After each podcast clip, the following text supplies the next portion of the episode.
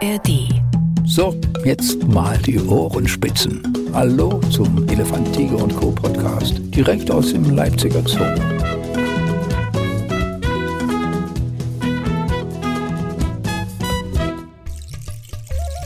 Herzlich willkommen bei einer neuen Folge von Elefant, Tiger und Co., der Podcast. Wir haben uns wieder ein bisschen ins Gondwanaland zurückgezogen, auch wenn es heute gar nicht unbedingt ums Gondwanaland geht, sondern um ein Tier, was hier um zu Leipzig an anderer Stelle präsentiert wird.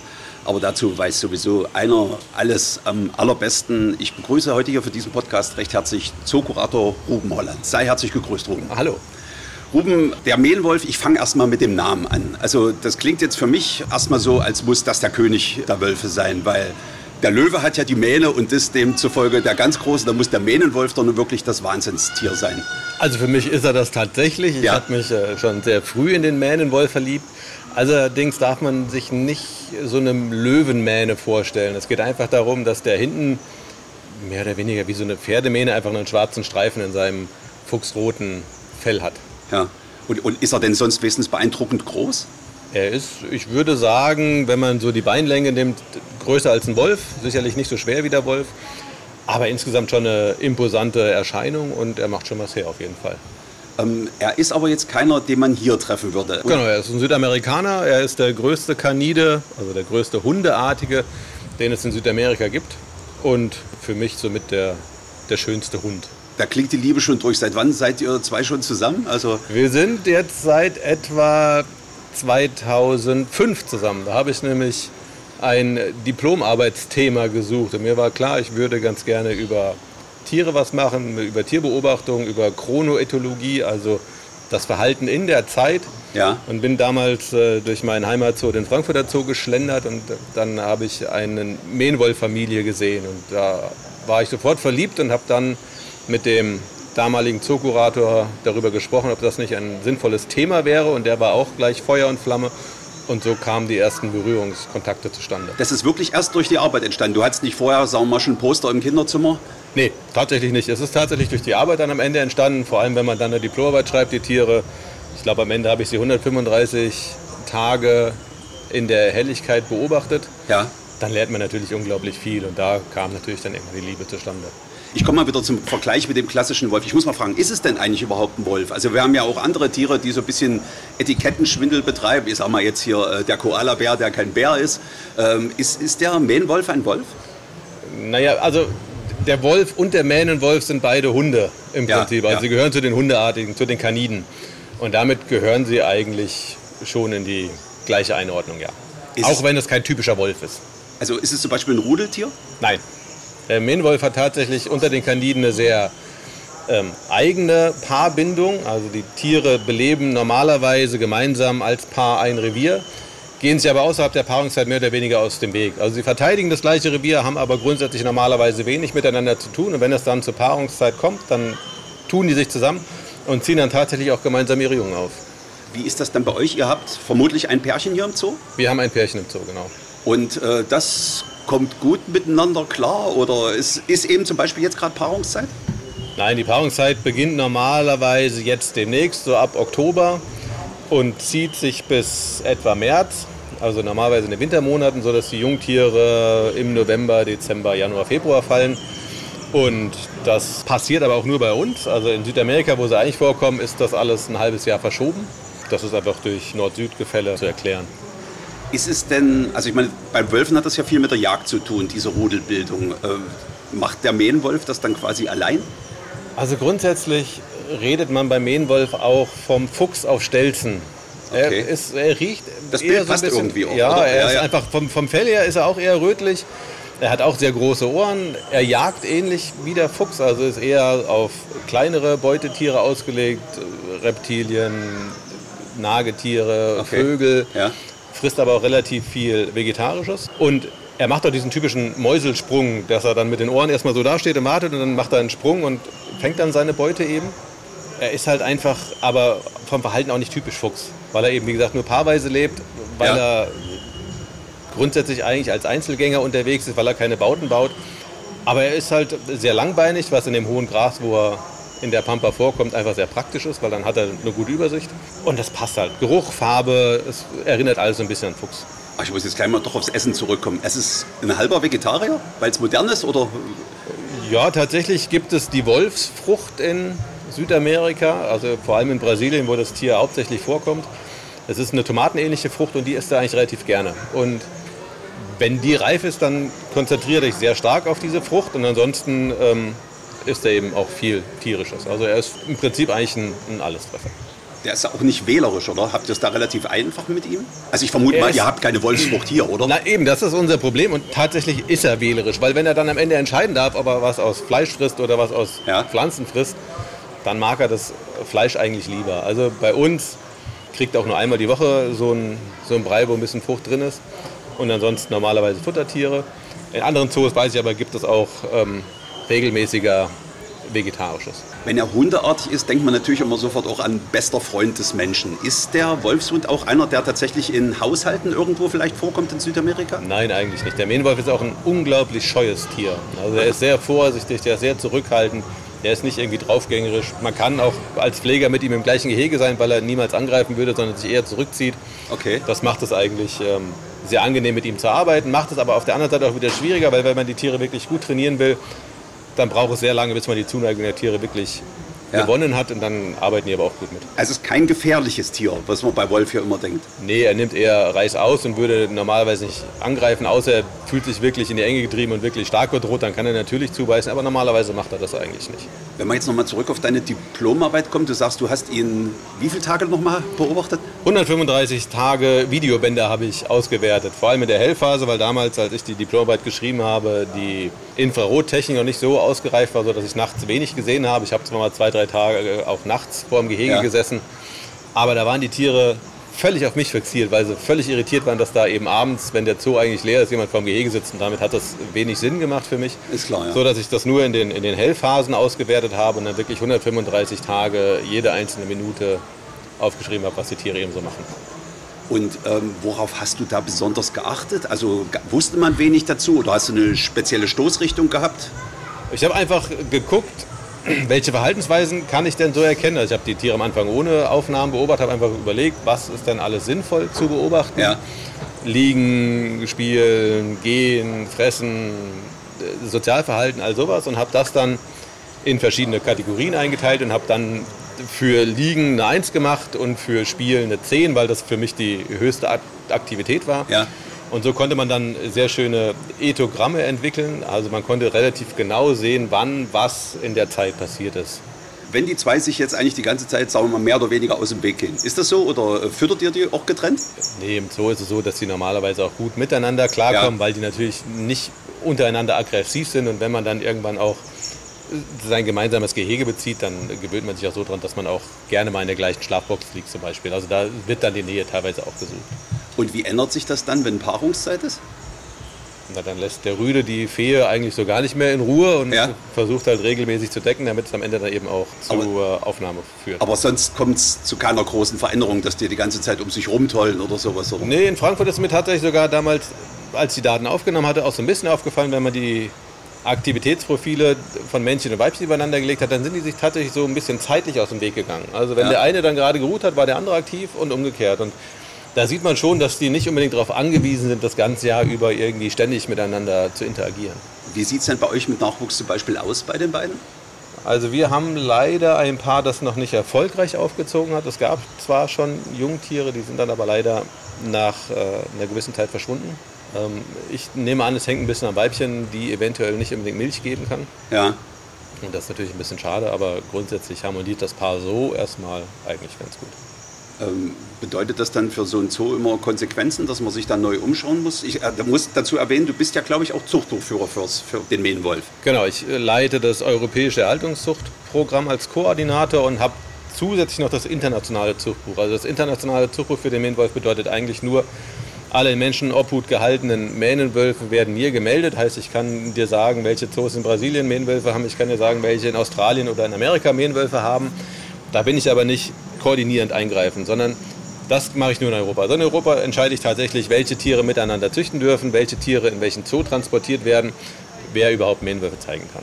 Also bist du quasi hier auf dem Kontinent der beste Freund des Mähnwolfs, kann man Ja, das mal das- in Übertreibung sagen. Richtig, grundsätzlich ja. Allerdings muss ich auch sagen, das wissen unsere Mähnenwölfe nicht, beziehungsweise unsere Mähnenwölfin, weil die mich seit äh, der Pandemie und dem leeren Zoo irgendwie auf dem Kieker hat und immer wenn ich vor dem Gehege stehe, fängt die an zu bellen und äh, findet das gar nicht so cool, wenn ich da bin. Okay. Ich habe ihr nichts getan, wir haben aber trotzdem irgendwo ein unterschwelliges Problem miteinander. Das ist also ein Wolf, der bellt? Ja, sie bellen. Also es ist so ein, so ein Heulgebell, also sie machen so einzelne Rufe. Ja.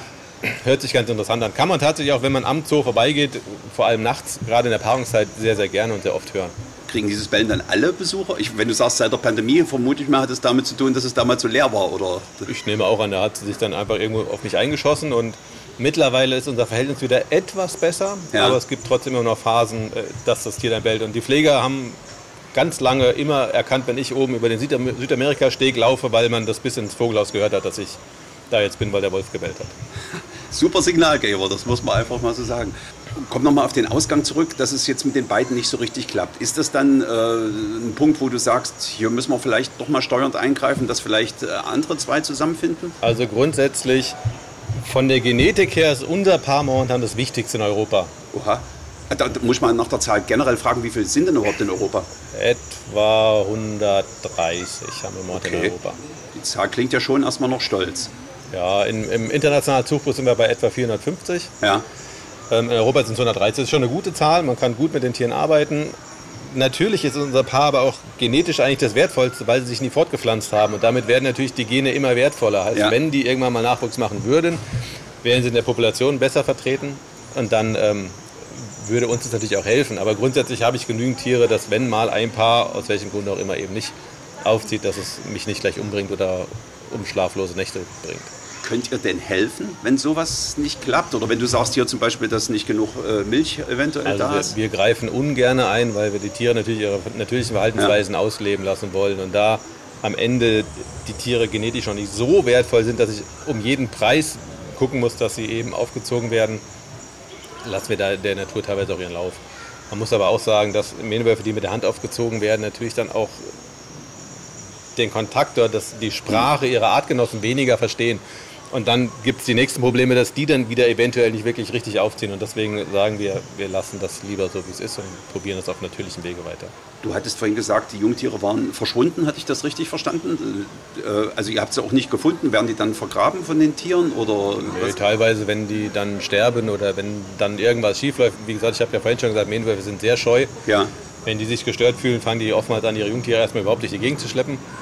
Oder dann fressen sie teilweise eben auch auf. Was Ja. ich jetzt nicht als Fehlverhalten sehen würde, sondern tatsächlich in dem Fall wahrscheinlich waren die dann tot und dann hat man sie, haben sie sie aufgefressen.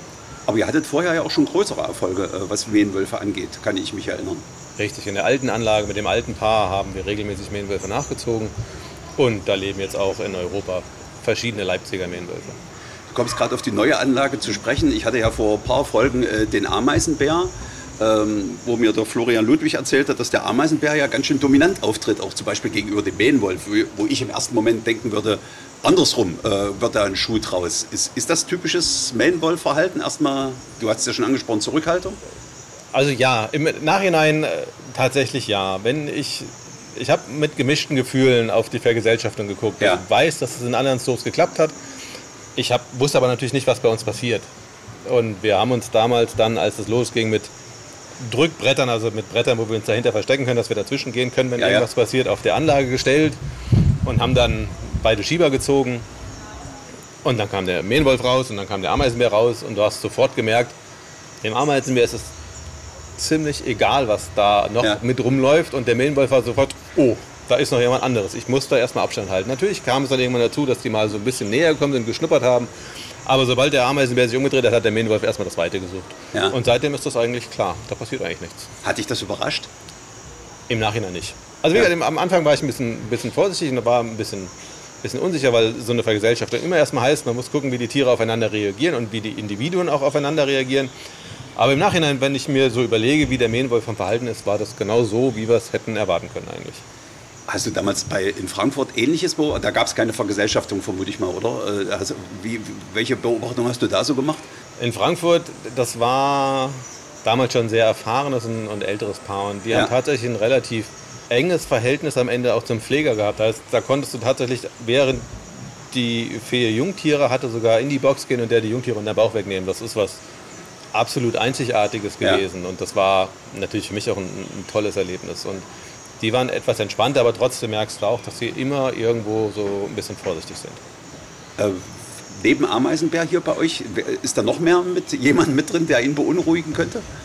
Also bei uns ist das nicht so. Ich glaube, wir könnten die auch mit den Guanacos zusammenpacken. Ja. Allerdings sind die Guanacos äh, unclever. Ja. Äh, eigentlich eher doof sogar. Ja. Wir haben das jetzt mal mit dem Ameisenbären probiert. Wenn die nur nebeneinander in den Gehegen stehen, dann drehen die Guanacos völlig ab, weil die das als die Bedrohung schlechthin sehen. Das wird beim Mähenwolf nicht anders sein. Ja, ja, aber ansonsten würde ja vom Mähenwolf keine Gefahr jetzt in dem Moment ausgehen, oder?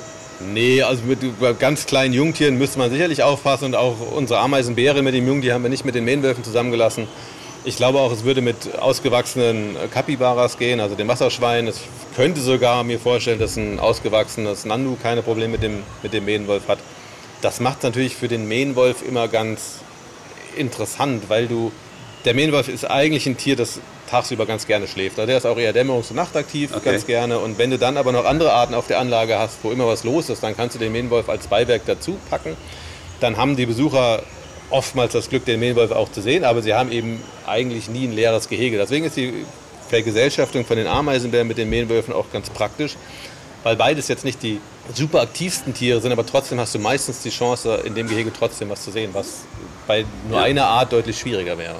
Du sprachst so an, dass es in Frankfurt quasi Pfleger und Mähenwolf schon so gut im Kontakt waren, dass man dort an die Jungtiere ran konnte. Äh, in Leipzig ist es nicht so, habe ich rausgehört, oder war es nicht so? Wie war es da denn zum Beispiel, wenn die Jungtiere hatte? Hieß das für euch, oh, hier müssen wir erstmal zurückbleiben oder habt ihr euch trotzdem mal rangewagt? Wir haben die Jungtiere tatsächlich für sich gelassen mit der Mutter. Wir haben tatsächlich auch dafür gesorgt, dass im Stall wenig Hektik passiert. Also normalerweise hat man dann die erste Woche schon mal nicht sauber gemacht und hat einfach ja. alles so gelassen, wie es ist. Futter wurde von außen reingegeben und dann hat man wirklich versucht, für Ruhe zu sorgen.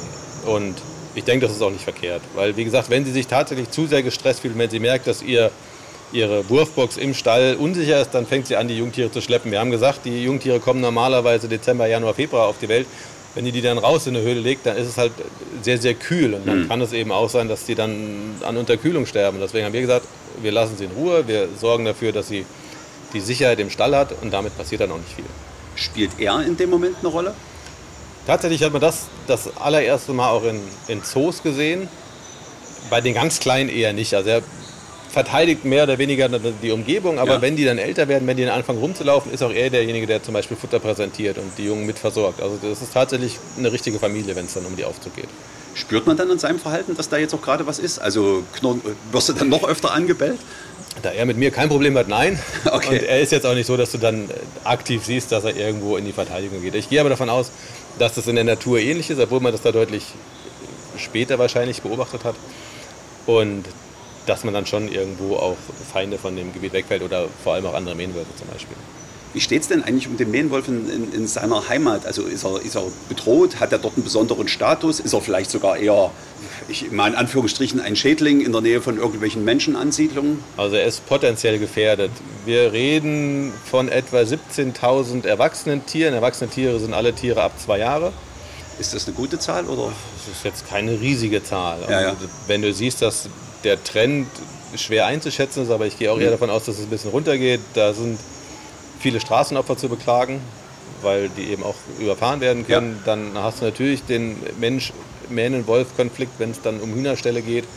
Dann gibt es Krankheiten, die Hunde in die Natur bringen und die, der Lebensraumverlust an sich ist auch ein Problem. Also auch der Mähnwolf hat mit verschiedenen Problemen zu kämpfen und wie bei meisten Tieren geht das eben auch auf die Bestände dann zurück. Und wie ist er denn so angesehen in Südamerika? Also ich glaube grundsätzlich ist er nicht unangesehen. Bei manchen Hühnerfarmern gibt es ja. sicherlich Probleme, ansonsten ist das Verhältnis, glaube ich, ganz gut. Es gibt viele Menschen, die probieren, gerade in Brasilien, wo von den insgesamt, sagt man etwa, gibt es 23.000 Mähenwölfe, also auch jüngere Subadulte und, und Jungtiere. Davon leben allein 21.000 in Brasilien. Also ja. alles, was drumherum ist, in Peru, Bolivien, Argentinien, da sind wir vielleicht 600 hier und 800 da. Also Brasilien ist der Hauptstaat für Mähenwölfe. Und da gibt es wirklich auch mittlerweile einige Organisationen, die sich wirklich aktiv darum bemühen, dass der Mähenwolf auch weiter vorkommt. Aber sonst hat er jetzt nicht so eine Bedrohung wie eben zum Beispiel das Moschustier, dass irgendwas an ihm ganz besonders ist, dass Wilderer äh, auf ihn scharf werden. Das ist es jetzt nicht. Nein, also man kann, man liest auch in manchen Berichten, dass es irgendwelche Mysterien gibt und ja. vielleicht doch irgendwas ist. Aber das ist, die Südamerika sind da ganz, ganz anders als die Asiaten. Da ist ja. diese heilende Kraft lange nicht so ausgeprägt wie in der traditionellen chinesischen Medizin. Ähm, nun bist du ja noch quasi herausgehobene Position, was den Mähenwolf angeht. Was hast du denn damit so vor mit dieser Funktion? Also möchtest du dieses Tier nochmal ganz besonders etablieren? Hast du, möchtest du das besonders einpflanzen bei den Leuten? Was ist so deine besondere Geschichte? Naja, grundsätzlich sagt man, wenn man ein europäisches Erhaltungszuchtprogramm hat, möchte man über 100 Jahre 90 Prozent der genetischen Diversität bei der Art erhalten. Und das ist so mein Ziel. Also natürlich möchte ich, dass es Tiere in Zoos weiter gibt, dass die Menschen sehen, was der Mähenwolf für ein schönes Tier ist. Für mich, wie gesagt, ein herausragendes Tier. Ja. Und es ist einfach, man kann auch Geschichten mit dem Mähenwolf erzählen, über Lebensräume, über Samenverbreitung, wenn die ihre Wolfsfrucht essen und die dann auskoten wieder, dann wächst eben woanders auch wieder eine neue tomatenähnliche Frucht. Und das sind schon, schon spannende Tiere und der Mähnenwolf ist natürlich auch so eine, so eine Flaggschiffart für die Pampa in Südamerika, weil er natürlich ein relativ großes, präsentes ja. Tier ist und dann ja. kann man natürlich auch da Geschichten darüber erzählen, dass der Lebensraum auch dort bedroht ist und warum der Lebensraum dort bedroht ist. Und dann kann man immer wieder auf den Artenschutz, immer wieder auf die Geschichte kommen, dass jedes unserer Zootiere irgendwo seine Rolle in der Natur spielt und wie wichtig die eben auch ist. Frage ich dich gleich mal, die Wolfsfrucht, bist du da auch engagiert? Also hast du was im Garten? Hast, du besonders gute Rezepte? Hast du überhaupt schon mal gegessen? Nee, ich habe sie selber noch nicht gesehen, weil ich selber leider noch nie in Südamerika bei den, oh. bei den Mähnwölfen war. Das ist so ein Traumziel irgendwo ja. und ich stehe auch mit den Leuten, die vor Ort sich viel um den Mähenwolf kümmern, auch in Kontakt und werde sicherlich irgendwann mal die Chance nutzen, auch mal dort die Projekte zu besuchen, dann mal auch zu gucken. Es gibt viele Projekte, die auch Mähnenwölfe transpondern, also die werden dann in Lebenfallen gefangen, dann kriegen die ein Halsband und damit man einfach mehr sieht, wie die Lebensraumnutzung so ist. Das sind so spannende Projekte, die ich natürlich auch jetzt mal ganz gerne mal besuchen wollen würde. Äh, die Frucht aber, ist das ein Gemüse oder ist das wirklich jetzt etwas, was nur der Mähnenwolf mag? Es ist tatsächlich, sie gehört wohl zu den Tomatengewächsen, also ist auch eine relativ große Frucht. Und soweit ich es weiß, heißt sie Wolfsfrucht, weil eben der Mähnenwolf sie auch wirklich sehr, sehr gerne mag. Es klingt zum ersten Moment, als wäre es ein Tier, das man auch gut auswildern könnte, weil er jetzt nicht so derjenige ist, der gleich äh, Herden von Nutztieren reißen würde, auch eher zurückhaltend ist. Gibt es diese Versuche? Tatsächlich ja. Es werden jedes Jahr in Brasilien junge Mähenwölfe aufgelesen. Wahrscheinlich, wenn die Eltern überfahren worden sind ja. oder wenn es irgendwelche anderen Probleme gibt.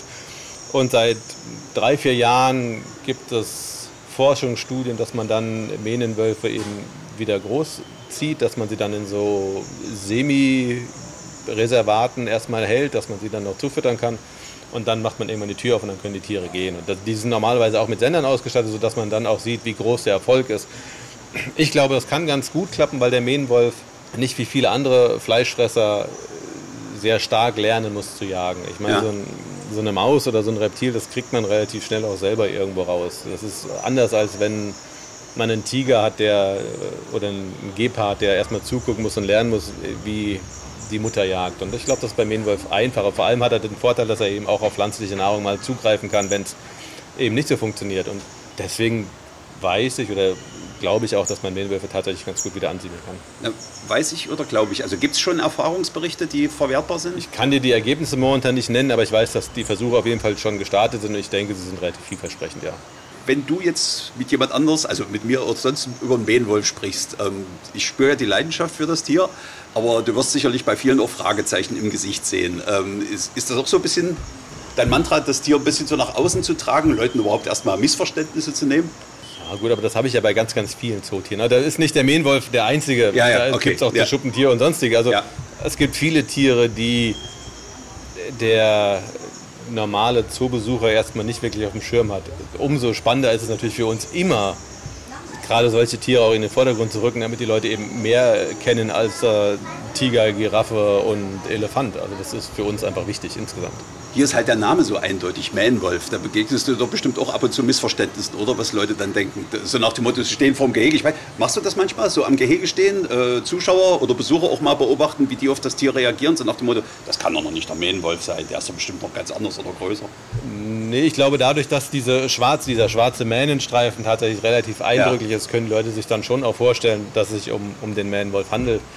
Ähm, und viel Zeit, so viel gern ich sie hätte, vor ja, dem Gehege zu stehen, ist leider auch nicht immer drin. Aber ich gehe gerne, wenn ich Führungen habe, bei den Tieren vorbei und erzähle was. Und die meisten Führungen starten tatsächlich mehr oder weniger in Südamerika, weil ich einfach erstmal zum Mähnenwolf ein bisschen was erzählen kann.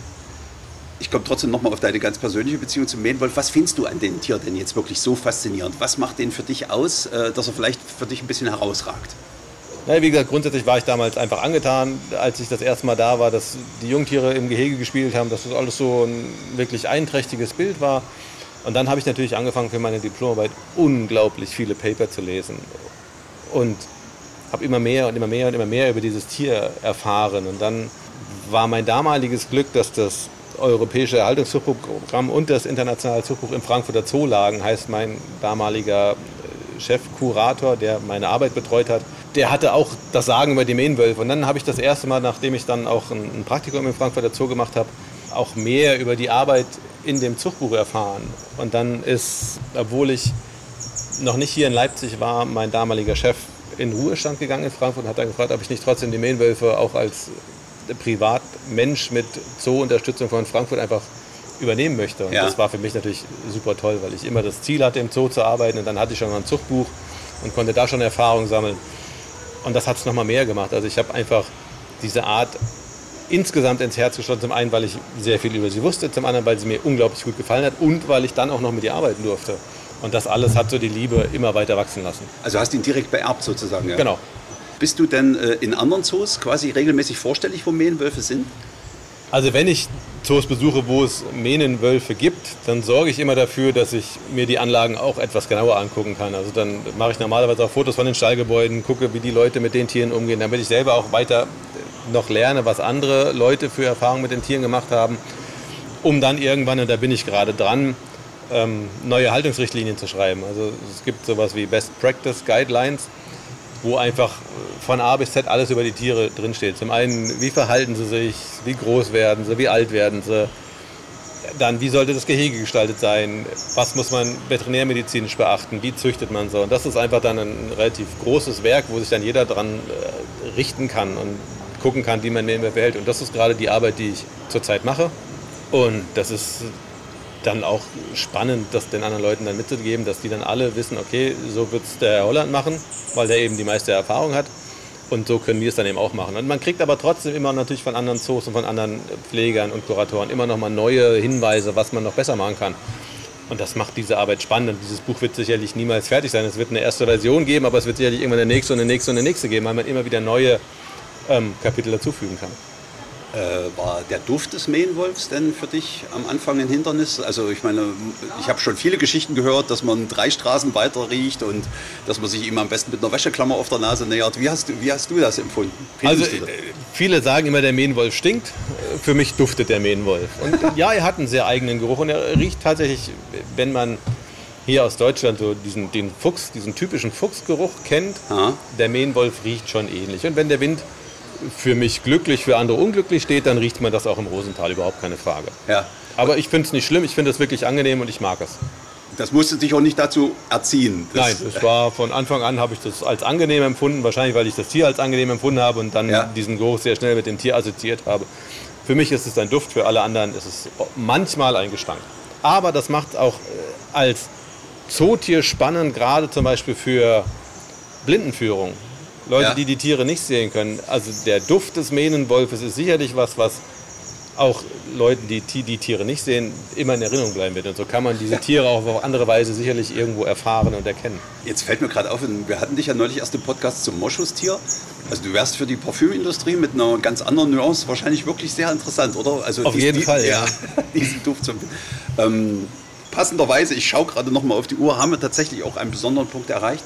Ähm, Ruben, ich danke dir recht herzlich für die Ausführungen. Gibt es noch ein Schlussplädoyer, was du unbedingt noch für einen Mähenwolf halten möchtest? Etwas, was dir noch auf, der, äh, auf dem Herzen liegt, was du zu ihm loswerden möchtest? Also ich glaube, wir können uns jetzt noch Stunden über den Mähenwolf unterhalten, weil ja. für mich ist es, wie gesagt, einfach das spannendste Tier. Aber ich glaube, wenn die Leute sich einfach die Zeit nehmen und den Mähnenwolf mal sehen, dann werden sie merken, was ich an ihm finde und werden auch sehen, was das für ein tolles Zootier ist. Und das ist einfach was, was ich gerne jedem weitergeben möchte. Schaut den Mähnenwolf an.